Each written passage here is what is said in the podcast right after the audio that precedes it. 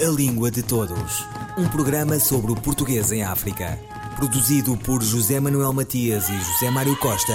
Realizado pelo Ciberdúvidas da Língua Portuguesa. A Língua de Todos.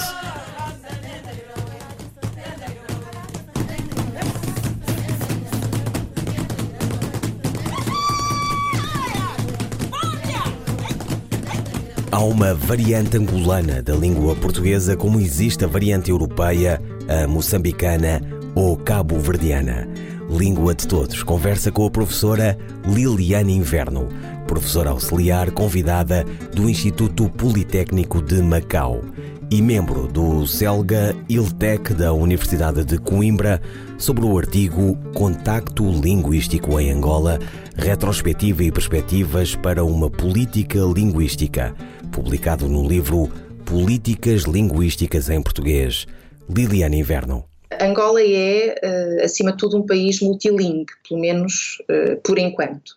E, portanto, a situação da língua portuguesa em Angola é ainda uma situação de coexistência e de contacto com diferentes línguas de, de origem africana, maioritariamente uh, pertencentes ao ramo banto da família nigero-congolesa, como é o caso do Umbundo, do Kikongo, do Kimbundo, do Chokwe, para nomear apenas algumas das mais uh, faladas. Elas são 34 no total, as línguas banto faladas em Angola, segundo as estimativas mais recentes. Um, e são também faladas algumas línguas, uh, embora poucas e todas elas em sério risco de, de extinção, uh, de línguas pertencentes a diferentes ramos de uma outra família de línguas africana, a família Khoisan.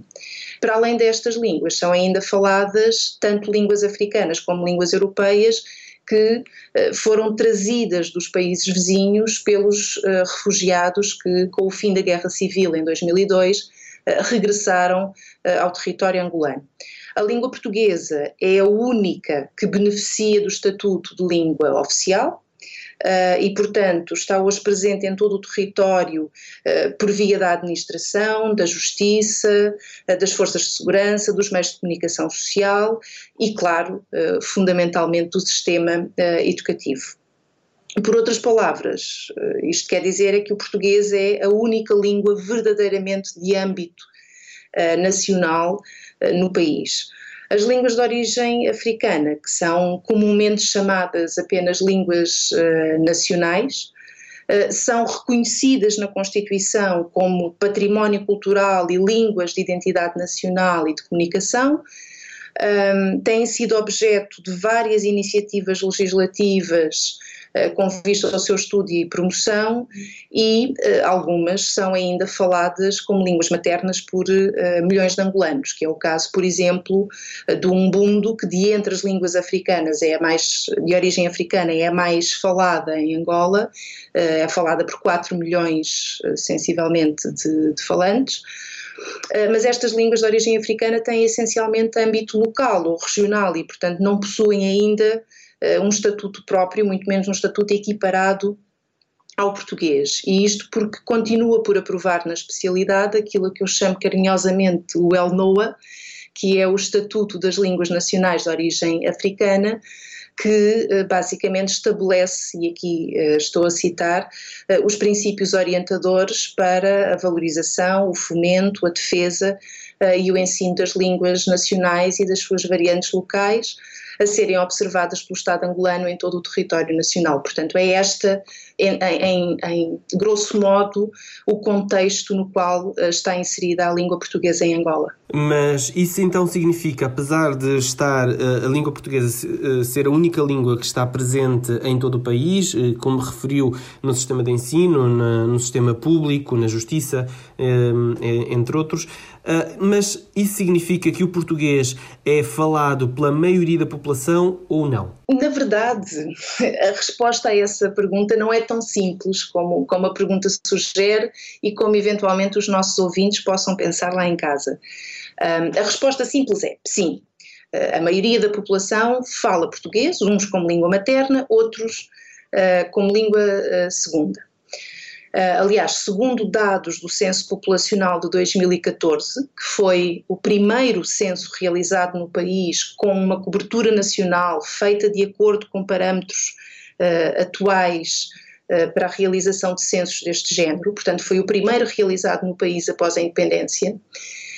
A nível nacional e em zona urbana, o português é mesmo a língua habitualmente mais utilizada em casa pela esmagadora maioria da população. Portanto, para ser mais precisa, 71,2% a nível nacional e uh, 84,4% nas zonas urbanas.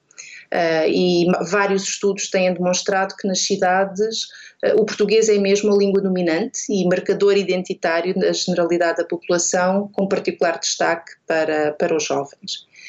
Contudo, em zona rural, aquilo que os dados do censo nos mostram é que a percentagem da população que habitualmente comunica em português em casa desce drasticamente para os 48,5%, ou seja, mais de metade da população rural angolana não usa habitualmente o português em casa, o que naturalmente não quer dizer que não utilize noutros domínios de comunicação, até porque o português é, eh, como disse há pouco, a única língua oficial uh, do país. A tese que defendo é que isto se explica pelos diferentes momentos e ritmos de ocupação efetiva uh, do território angolano uh, durante o período colonial. Mais antiga e lenta nos principais centros urbanos do litoral e muito mais recente, rápida uh, e intensa no interior, principalmente nas zonas rurais. E os dados do censo apontam ainda para um outro aspecto que mostra bem a complexidade, acho eu, eh, da situação linguística angolana no que diz respeito ao português, eh, e que é a seguinte. Apesar de ser a única língua de âmbito nacional, o português parece continuar a ser adquirido, segundo os dados do censo, essencialmente eh, fora de casa e como uma L2, ou seja, como uma segunda, uma segunda língua. Eh, porque repare, segundo um, os dados do censo, uh, nas crianças com idade compreendida entre os 2 e os 4 anos, só 25% a nível nacional, 30,7% uh, eh, nas zonas urbanas e 17,2% nas zonas rurais, é que falam habitualmente o português em casa. Só na faixa etária dos 5 aos 9 anos, que curiosamente ou não, coincide com os primeiros anos da escolaridade obrigatória, é que uh, a percentagem sobe para 75,1% a nível nacional, 90,7% em zona urbana e 49,7% em zona rural. E, portanto, a tendência de subida mantém-se na faixa etária uh, seguinte, dos 10 aos 14, e uh, atinge a percentagem mais elevada entre os adolescentes com idades compreendidas entre os 15 e os 19 anos, tanto a nível nacional, 84%, como em zona urbana, 94,6%, e em zona rural, 62,9%. Um, Portanto, para tentar resumir e responder mais diretamente à sua pergunta, um, é indiscutível que o número de falantes de português em Angola está a crescer, que esta é hoje a língua mais utilizada em casa por angolanos de todas as faixas etárias, um pouco por todo o país, exceção feita às faixas etárias dos 2 aos 4 e acima dos 75 anos.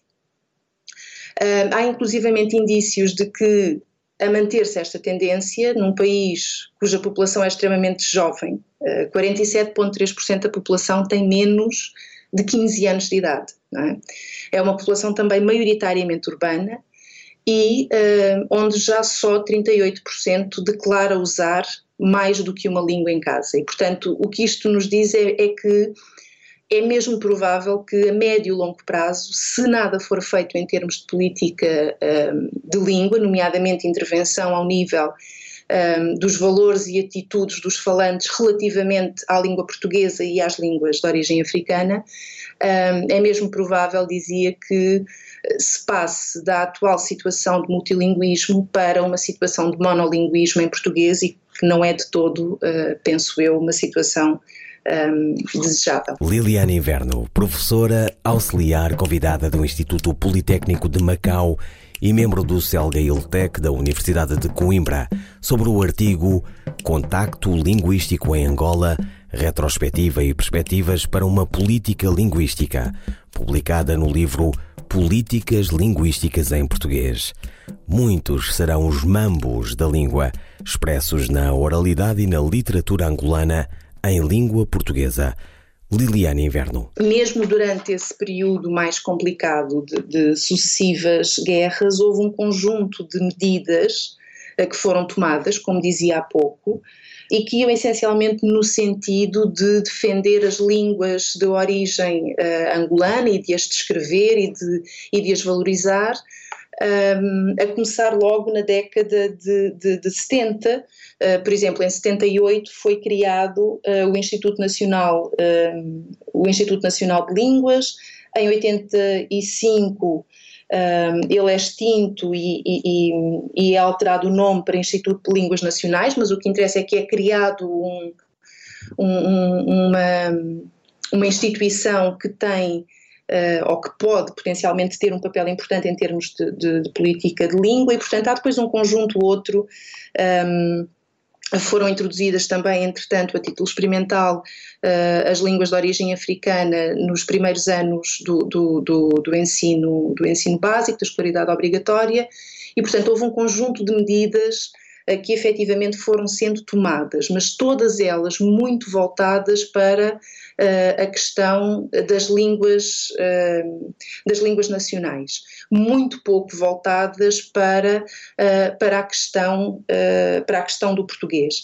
E eu penso que neste momento em que pelo menos as armas se, se calaram, ainda que continuem um, outras, outras guerras por acesso à saúde, um, enfim, infraestruturas básicas, parece-me que é chegado o momento de se tentar pensar de facto uma política de línguas, para as línguas que efetivamente existem em, em Angola uh, e que dê resposta àquilo que são as necessidades sentidas ao nível da língua portuguesa e as necessidades sentidas ao nível, por exemplo, da documentação das línguas de origem africana. Nós estimamos que são 34 línguas banto e 4 línguas khoisan, mas, mas a verdade é que essas estimativas são isso mesmo, são estimativas, não temos sequer a certeza de quantas são as línguas uh, africanas faladas em Angola. E, portanto, eu penso que o facto de existir paz neste momento, o facto de um número bastante considerável já de quadros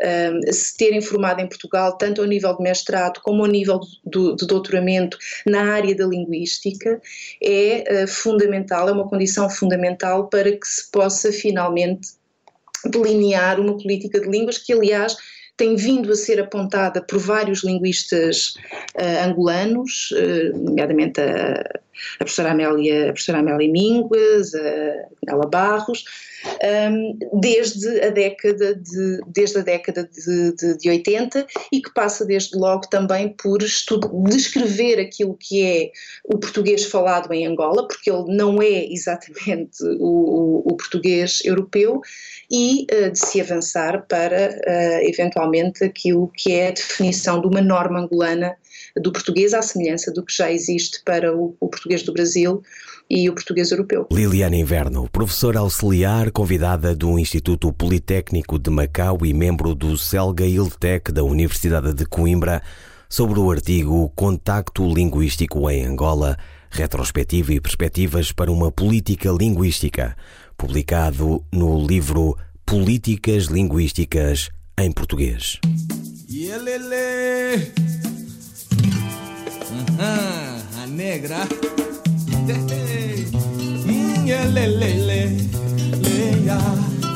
Hum.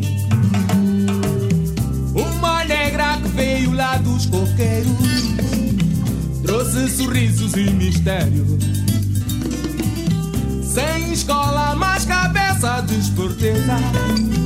Trouxe no saco canto das certezas. Lá, lá, ya, a negra sem regra, conquistou o coração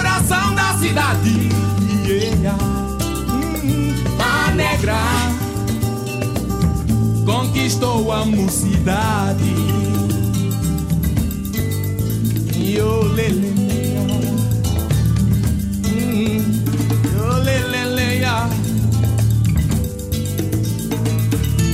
Todo mundo murmurava segredos sobre a negra dos coqueiros. Mas a negra se esnobava sem medos e encantava teus banqueiros.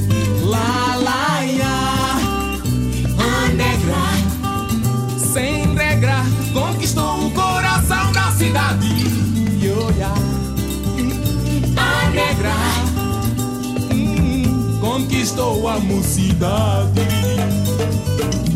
Yolele, a negra, yolele, conquistou a mocidade. Essa negra é tão bela, Essa nega wakushonga, essa negra é tão bela, essa negra é tão bela, essa negra é tão bela, essa nega wakushonga, essa negra é tão bela, e todo mundo curte com ela.